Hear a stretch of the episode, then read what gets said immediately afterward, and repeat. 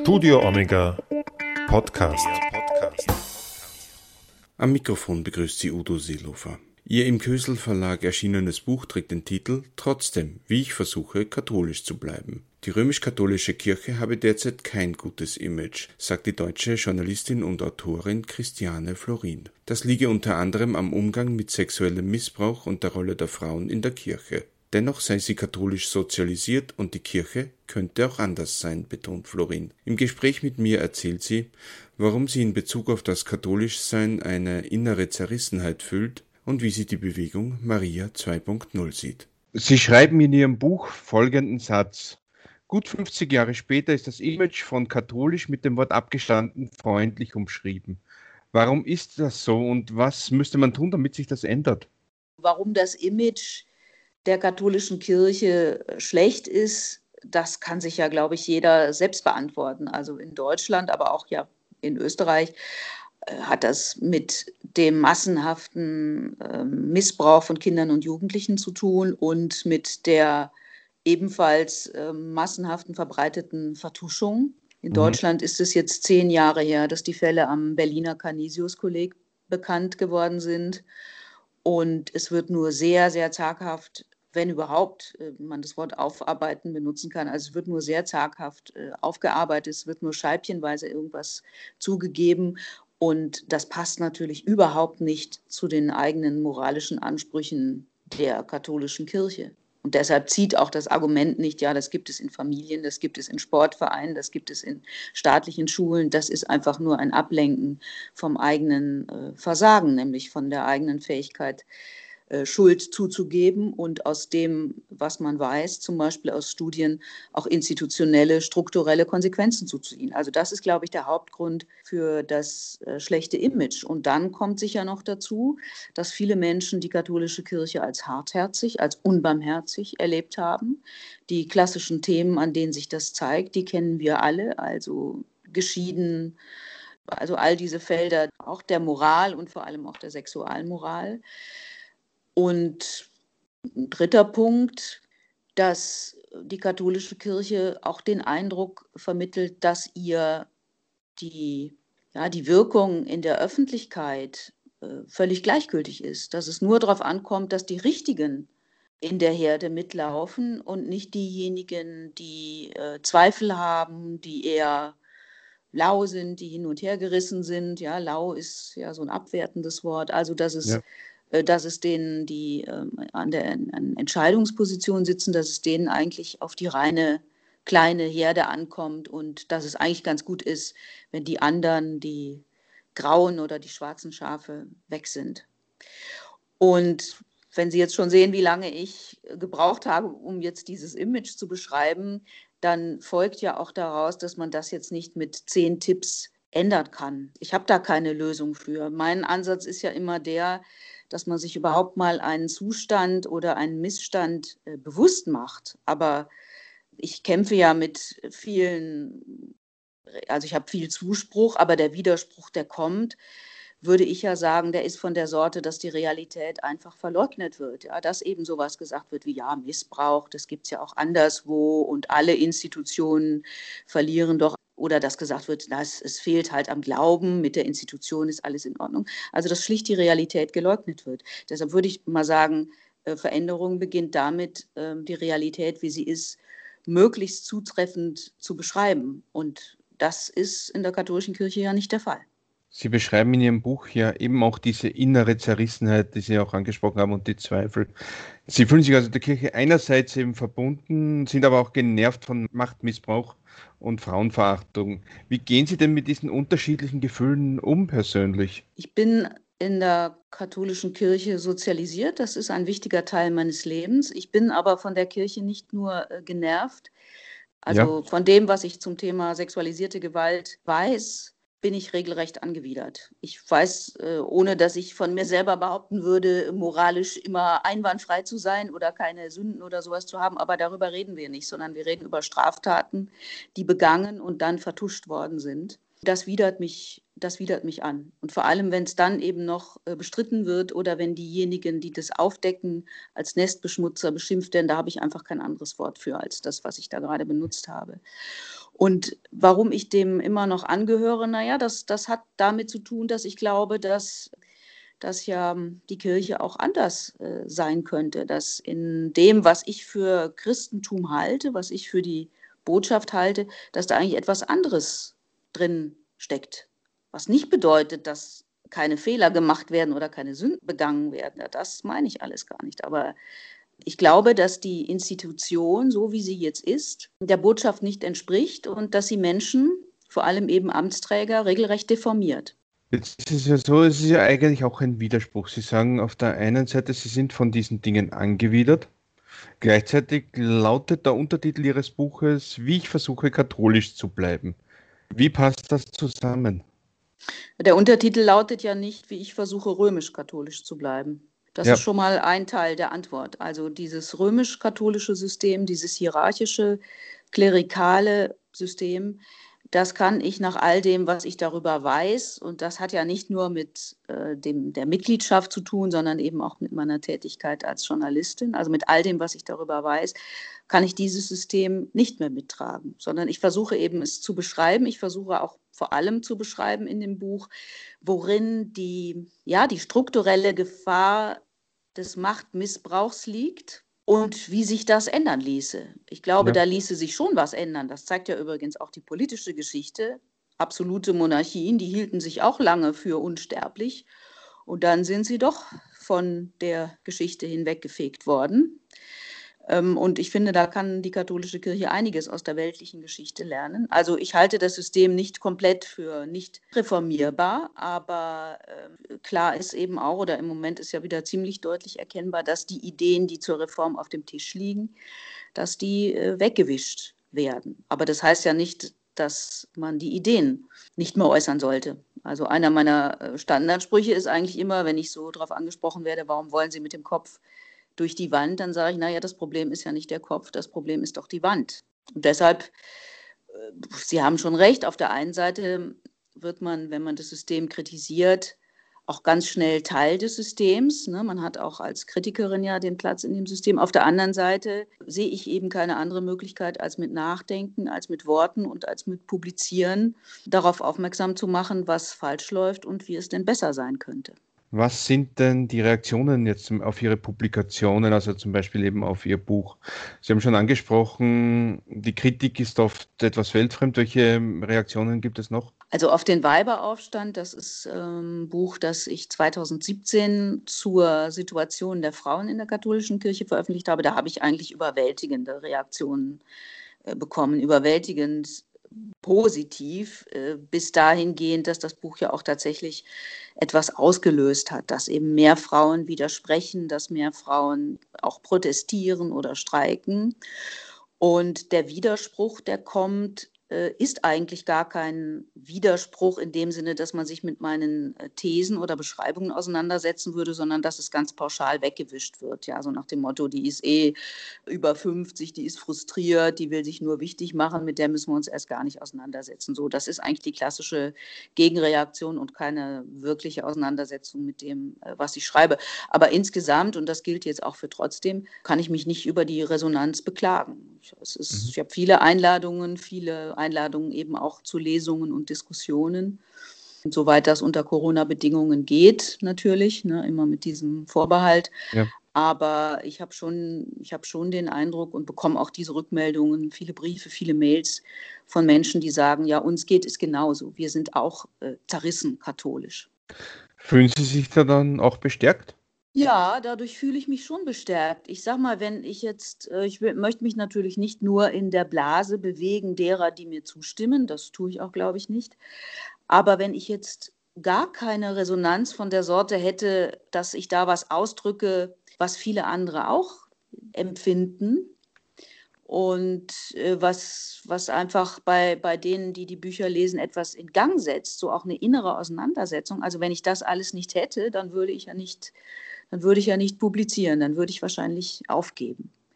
Aber so muss ich sagen, dass ich durch auch gerade auch durch den Weiberaufstand viele Gespräche geführt habe, viele Diskussionen äh, geführt habe, in Häuser eingeladen worden bin. Für die Gespräche bin ich regelrecht dankbar. An die Orte wäre ich ohne die Bücher wahrscheinlich nie gekommen. Und da habe ich eben auch eine andere Art von Kirche erlebt, als ich die vorher kannte. Eine Frage, die sich mir auch immer wieder stellt, ist, warum klärt die Kirche Missbrauchsfälle eigentlich immer nur so zögerlich auf, wenn überhaupt?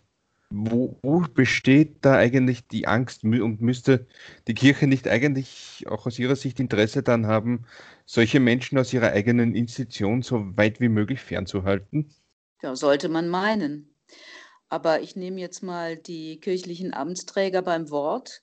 Von denen haben ja viele gesagt, 2010, aber auch 2018, als hier in Deutschland die große Studie zum Thema Missbrauch erschienen ist, haben viele gesagt, sie seien erschüttert. Wenn ich das jetzt beim Wort nehme, da würde ich sagen, Erschütterung bedeutet, dass kein Stein mehr auf dem anderen bleibt. Dass sich also ja. in dem Gebäude, wenn ich jetzt mal die Kirche als Gebäude beschreibe, dass sich da etwas, etwas ändert. Ja, dass man da was herausnimmt und es dann anders zusammensetzt.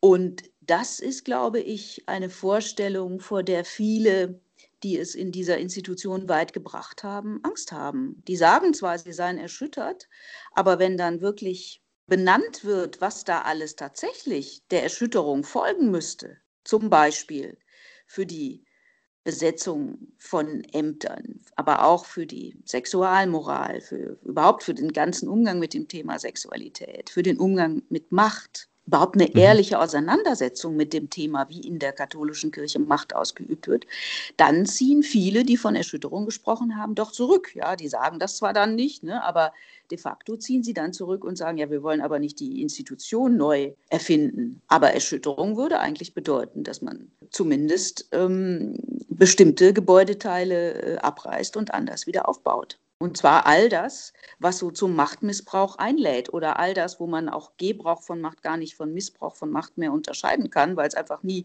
definiert wurde, worin eigentlich der Missbrauch besteht. Und mein Eindruck ist jetzt nach immerhin ja schon zehn Jahren, die ich mich mit dem Thema befasse, immer wenn es an das Amt geht, wenn es an die Amtsvorstellung geht, an die Weihe geht, da werden die, die von Erschütterung gesprochen haben, plötzlich ganz still. Da möchte man nicht ran. Das würde zu tief in das System katholische Kirche eingreifen. Und deshalb kommen dann eben auch so Sätze, die ja auch der Papst, die ja auch Papst Franziskus sagt, naja, Missbrauch ist doch anderswo, ist auch anderswo, das ist die Hand des Bösen. Das sagt man ja, weil man sich mit den systemischen Bedingungen nicht auseinandersetzen will. Es erinnert mich sehr stark an das letzte Interview zu dem Thema, das ich gemacht habe, nämlich mit der Chefin der Stabsstelle für Gewaltprävention der, in der Erzdiözese Wien. Und die eben gesagt hat, dass die Kirche wesentlich transparentere Strukturen brauchen würde, um Missbrauch zu verhindern, eben weil es, weil Missbrauch eben auch immer durch das Machtgefälle zustande kommt. Glauben Sie, dass der Kirche da mehr Transparenz helfen könnte? Ja, ich weiß nicht, wie sich diese Transparenz jetzt noch herstellen ließe. Denn wir sehen ja, dass äh, die katholische Kirche nach wie vor die Hoheit über ihre Akten hat, dass es schwer ist, an Akten, die Missbrauch betreffen, dranzukommen, dass auch vieles vernichtet worden ist. Ich kann also eine Transparenz, die jetzt jahrzehntelang nicht geherrscht hat, die kann ich, äh, die kann ich rückwirkend kaum noch, kaum noch herstellen. Ja, und ja. Ähm, wenn Sie jetzt hier das Staatskirchenverhältnis in Deutschland nehmen, da wundert mich immer wieder, dass auch der Staat nicht äh, die katholische Kirche dazu gezwungen hat, dass es eine unabhängige Kommission gibt, die äh, die Akten äh, Einsicht vollständig bekommt, sondern dass man weiterhin die sogenannte Aufarbeitung in der Hand der Kirchen belässt, genau genommen eben in der Hand der einzelnen Bischöfe. Die sind nach wie vor Herren des Verfahrens. Und ich glaube, solange das so ist, solange die, die Ortsbischöfe das Heft in der Hand halten, sowohl was jetzt die Herausgabe von Akten anbetrifft, aber dann ja auch die, die Publikation, solange das so ist, da gibt es keine Transparenz. Also Transparenz und Transzendenz scheint mir manchmal in der Kirche ein, ein sehr widersprüchliches Verhältnis äh, zu sein. Ja? So, also ja. Man, man hat da den Anspruch, irgendwie für Transzendenz zuständig zu sein. Das heißt aber das genaue Gegenteil davon, dass man der Welt da draußen gegenüber und übrigens ja auch den eigenen Mitgliedern gegenüber zur Transparenz verpflichtet ist. Also diese Vorstellung ist in der Kirche nicht so weit verbreitet. Wenn Sie, wenn Sie den, ähm, den, die große Missbrauchsstudie lesen, die es in Deutschland gab, dann sehen Sie ja da, dass äh, in den, im ersten Teil dieser Studie ein totales Chaos beschrieben wird, also eine Intransparenz, an aneinander vorbeiarbeiten. Äh, jedes Bistum arbeitet nach eigenen äh, Regeln. So, und das kriegen sie ja nicht so schnell geändert. Und ich bezweifle auch, dass der Wille da ist, das zu ändern. Also dann ist aber eigentlich die Möglichkeit einer Änderung von innen heraus gar nicht gegeben, oder? Ja, ich glaube ohnehin nicht, dass sich die katholische Kirche dadurch ändert, dass man sich ein Reformprogramm aufschreibt und sagt, so, da haben wir jetzt die Punkte 1 bis 10 und das sind ja immer die Punkte, die schon seit Jahrzehnten diskutiert werden, ne, von der Sexualmoral, Zölibat, Frauen und so weiter. Also ich glaube nicht, dass das so funktioniert, dass man so ein Reformprogramm abarbeitet. Was ich aber schon glaube sehen zu können, ist, dass äh, die katholische Kirche, also dieses System, wie es bisher ist, an vielen verschiedenen Stellen mh, hm, so in sich zusammensackt. Ja, die können ja noch so viele Instruktionen aus Rom schreiben, in denen steht, die Laien sollen nichts zu sagen haben und Frauen eh nichts zu sagen haben. Man sieht ja, dass dieses klerikale System, also zumindest so in Ländern wie Deutschland und für Österreich gilt es, glaube ich, auch, dass dieses klerikale System einfach nicht mehr weit trägt. Es gibt wenige Priester und ohne Laien wäre man komplett äh, aufgeschmissen. Da fände gar keine Gemeindearbeit mehr statt. Also was will man machen?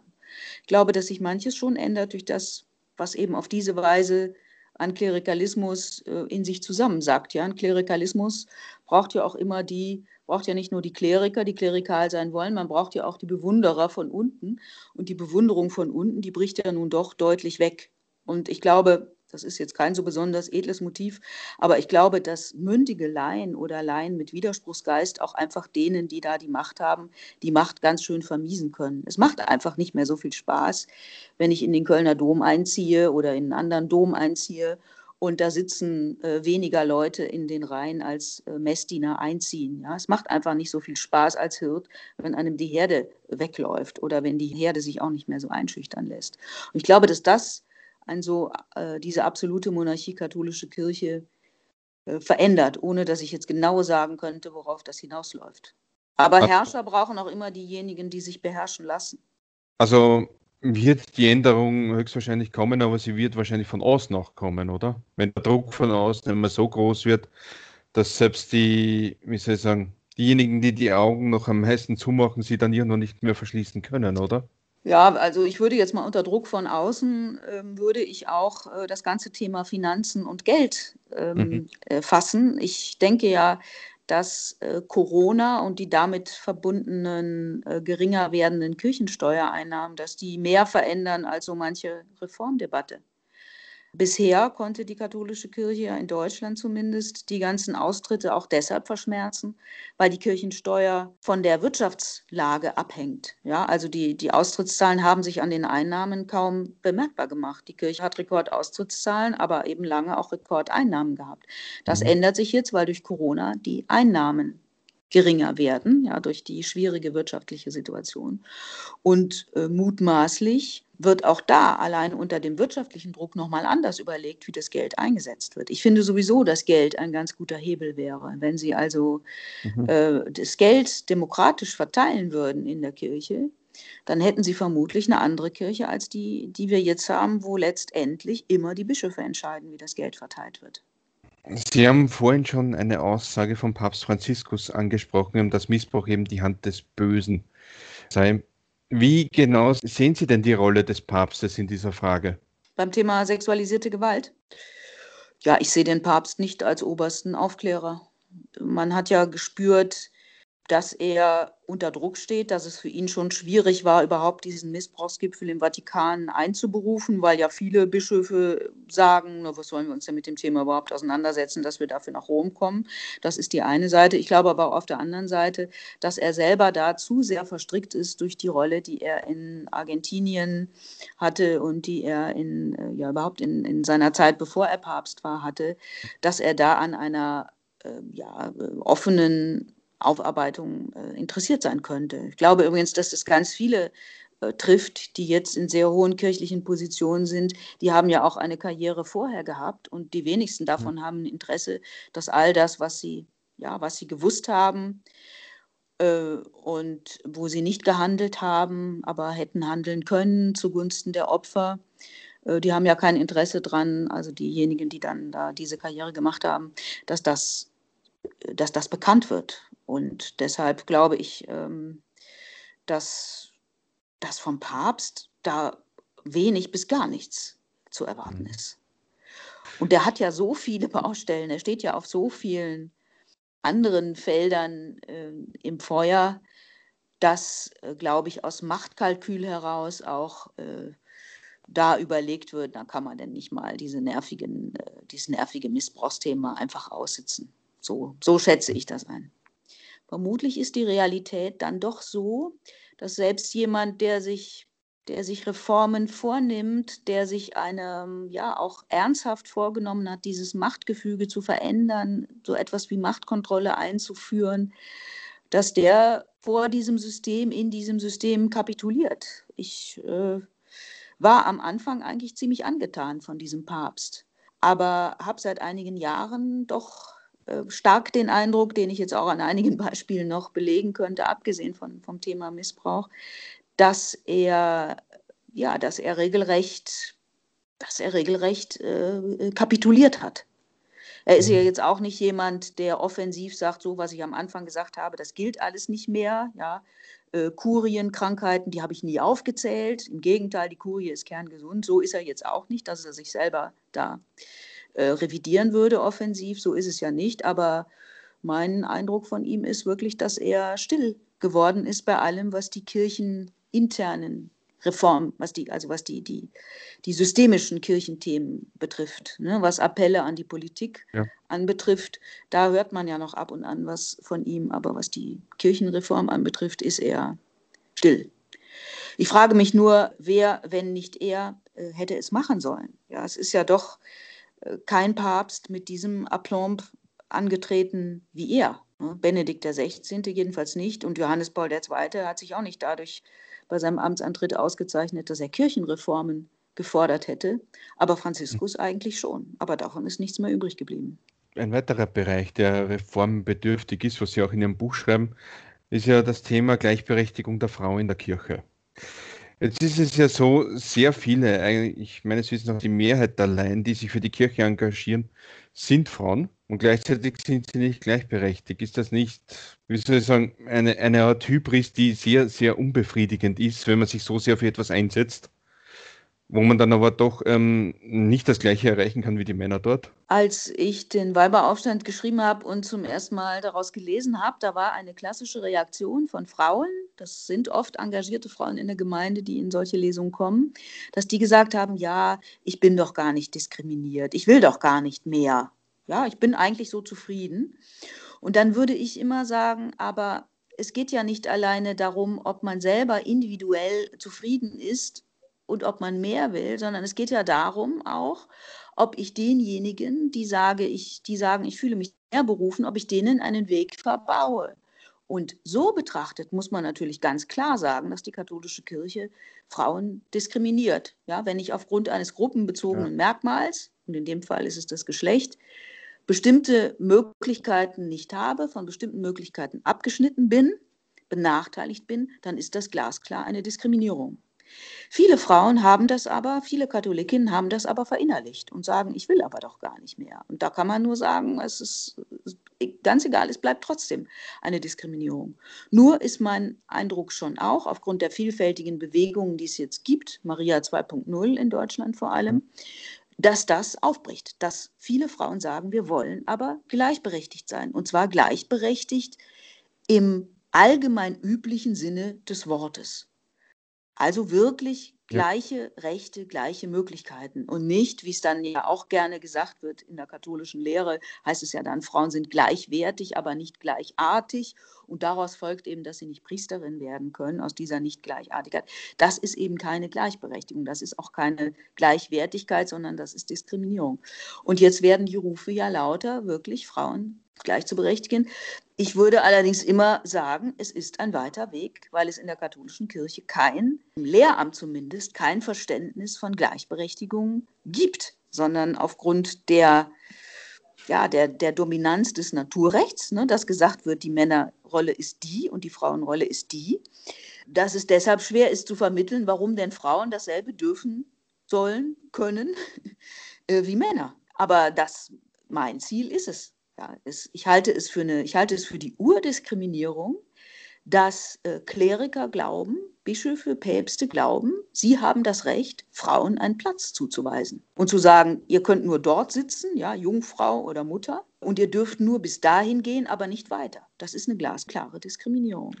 Und auf der anderen Seite ist es dann ja schon so, dass die Kirche dann gerne das Engagement und die Leistungen der Frauen dann ja entgegennimmt, ohne das quasi ja. mit Gleichberechtigung zurückzuzahlen, oder? Ja, natürlich, weil sie sagt, die Rolle der Frau, ne, stand ja kürzlich in dem Papstschreiben zur Amazonien-Synode nochmal drin, zur Amazonas-Synode drin, geliebtes Amazonien. Die Rolle der Frau ist eben die Rolle der Maria und die guckt äh, dankbar, demütig nach unten und stellt erst gar keine Forderungen. Und mhm. damit haben sich ja auch viele Frauen lange abgefunden, aber ich erlebe es jetzt schon so, dass auch Frauen, die das lange verinnerlicht hatten und lange stillgehalten haben, dass die jetzt eben nicht mehr stillhalten wollen. Genau, und da gibt es eben auch Maria 2.0. Was halten Sie denn von dieser Initiative? Ja, die finde ich, die finde ich völlig, völlig richtig. Mich hat gewundert, dass es diese Initiative, ich meine, es gab auch schon Vorgängerinitiativen, die Lila, Stohler und so weiter. Mich hat gewundert, äh, dass es die erst ähm, jetzt äh, seit gut einem Jahr gibt. Das hätte natürlich schon länger vorher passieren müssen. Aber das hat mit dieser katholischen Konditionierung zu tun. Ne? Viele katholische Frauen finden es irgendwie unanständig, auf Gleichberechtigung zu pochen. Ihnen wurde lange eingeredet, das sei eine unverschämte Forderung, eine Maximalforderung, die sie nicht erheben dürfen. Und Maria 2.0 sagt ganz deutlich, nein, das ist keine unverschämte Forderung, das ist eine Selbstverständlichkeit, die Frauen vorenthalten wird. Und da würde ich sagen, so ist es. Es ist eine Selbstverständlichkeit, die Frauen vorenthalten wird. Und deshalb ist es ist es eben ganz richtig und, und keine Maximalforderung, sondern es ist eben ganz richtig, darauf äh, zu pochen und sich nicht einreden zu lassen, Maria sei immer dankbar und demütig gewesen. Von Maria, ja, von der Maria der Bibel, stammt ja nun auch ähm, der Satz, äh, er stürzt die Mächtigen vom Thron. Ne? Das Magnificat hat eine durchaus machtkritische Komponente und an die lohnt es sich, sich zu erinnern. Was sie auch für einen Aufreger gesagt hat, in Deutschland auch war das Song von Caroline Kebekus im Namen der Mutter. Wollte ich Sie fragen, kennen Sie dieses Lied und wenn ja, was ist Ihre Meinung dazu? Naja, ich äh, kenne dieses Lied und in dem ähm, Beitrag, sie hat ja nicht nur das Lied gemacht, sondern sie hat ja einen langen Beitrag ja, in ja. ihrer Show davor ja. gemacht. In dem Beitrag wird ja mein Buch Der Weiberaufstand lange zitiert. Natürlich kenne ich das Video. Mir, ich wusste es aber vorher nicht, dass sie den Weiberaufstand gelesen hatte und äh, dass, sie, dass der sie so inspiriert hat. Und ich finde dieses Video sehr gut. Ich finde, und zwar nicht, weil sie mich zitiert, sondern weil sie sagt, ähm, sie sei getauft, sie sei dann aus der Kirche ausgetreten, sie sei aber Christin. Also, dass sie diesen Gestus hat. Sie lässt sich ihr Christ sein, ihr Christinnen sein von den Hierarchen nicht nehmen. Und ich finde, das ist die richtige Haltung. So wie ich überhaupt feststelle, dass viele, die aus der Kirche ausgetreten sind, mir näher sind als viele, die in der Institution Ämter bekleiden. Und ich finde es sehr gut, dass sich Caroline Kebekus solidarisch erklärt hat mit den Frauen, die noch, die noch Mitglied sind und die, die fordern, die streiten, die streiken, die kämpfen. Das hat mir das hat mir sehr gut gefallen. Und die Kritik der Deutschen Bischofskonferenz daran sei irgendetwas blasphemisch gewesen, die fand ich, die fand ich eigentlich erbärmlich, denn die zeugt davon, dass man sich inhaltlich nicht damit auseinandersetzen wollte. Ich habe daran nichts Blasphemisches gesehen. Im Gegenteil, ich finde manche Reaktionen darauf blasphemisch. Ähm, wenn man sich die Situation anschaut, verstehen Sie dann auch die Frauen, die sagen, Ich kann nicht mehr, ich trete aus aus der Kirche. Ja, das verstehe ich. Ich habe ja einige Frauen kennengelernt bei meinen Recherchen für den Weiberaufstand, die seit 50 Jahren für Gleichberechtigung streiten und sagen, wir haben nicht nur äh, nichts erreicht, sondern es ist sogar noch äh, zurückgegangen, vor allem durch Päpste wie Johannes Paul II. und Benedikt XVI. Ich verstehe, dass die austreten. Ich selber sehe es im Moment noch anders. Ich würde sagen, noch etwas äh, drinbleiben und, und ähm, diskutieren und streiten.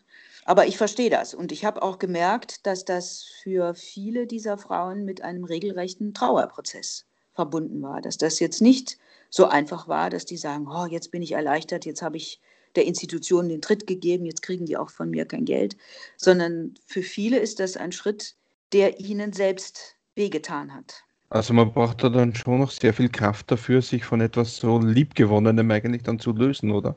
Ja, das, das ist es ja. Ne? Dass, das, ähm, dass das manchen, die äh, ausgetreten sind, mehr wehgetan hat, als den Hierarchen der Austritt wehtut. Das ist genau ein Teil dieser komplexen Situation. Ja, das gibt es, also dass, dass Frauen, dass, äh, dass Frauen ausgetreten sind und ja auch manche nicht still ausgetreten sind, sondern etwas dazu veröffentlicht haben, geblockt haben oder Interviews gegeben haben. Das müsste eigentlich denen, die an Entscheidungspositionen sind, äh, zu denken geben. Aber die Reaktion ist doch noch oft Abwehr oder Vertröstung, so nach dem Motto, na ja, aber ihr dürft doch jetzt Theologie studieren, ihr dürft Pastoralreferentin werden, ihr dürft sogar Leitungspositionen haben. Aber darum geht es ja nicht. Es geht um Gleichberechtigung und nicht um Trostpflaster. Warum war aus Ihrer Sicht jetzt der richtige Zeitpunkt, eben das Buch trotzdem, wie ich versuche, katholisch zu bleiben, zu schreiben und zu veröffentlichen? Ach so, strategisch habe ich da gar nicht äh, gedacht. Ich schreibe ja regelmäßig meine Erlebnisse in und mit der katholischen Kirche auf und irgendwann ist dann der Zeitpunkt reif, aus dem Aufgeschriebenen ein Buch zu machen. Und das war eben jetzt drei Jahre nach dem, äh, nach dem Weiberaufstand. Und ich muss sagen, ähm, wir haben dann manche ähm, gesagt, als ich so in der Endphase des Schreibens war, ja, aber wenn doch jetzt dieses Papier zur Amazonas-Synode, dieses päpstliche Papier erscheint, dann musst du bestimmt ganz viel umschreiben und auch was die Rolle der Laien betrifft, musst du bestimmt viel umschreiben. Und ich muss sagen, der Redaktionsschluss meines Buches war eben vor diesen ganzen Ereignissen und umschreiben musste ich nichts. Die Kritik, die da drin jetzt steht, äh, die ist immer noch äh, richtig, leider. Und insofern würde ich sagen, war die Zeit einfach, war die Zeit reif und bleibt reif. Mhm. Und noch äh, bin ich eigentlich, soll ich sagen, noch sehe ich es ähm, sportlich genug, um, um immer wieder dasselbe zu sagen, immer wieder dasselbe zu schreiben.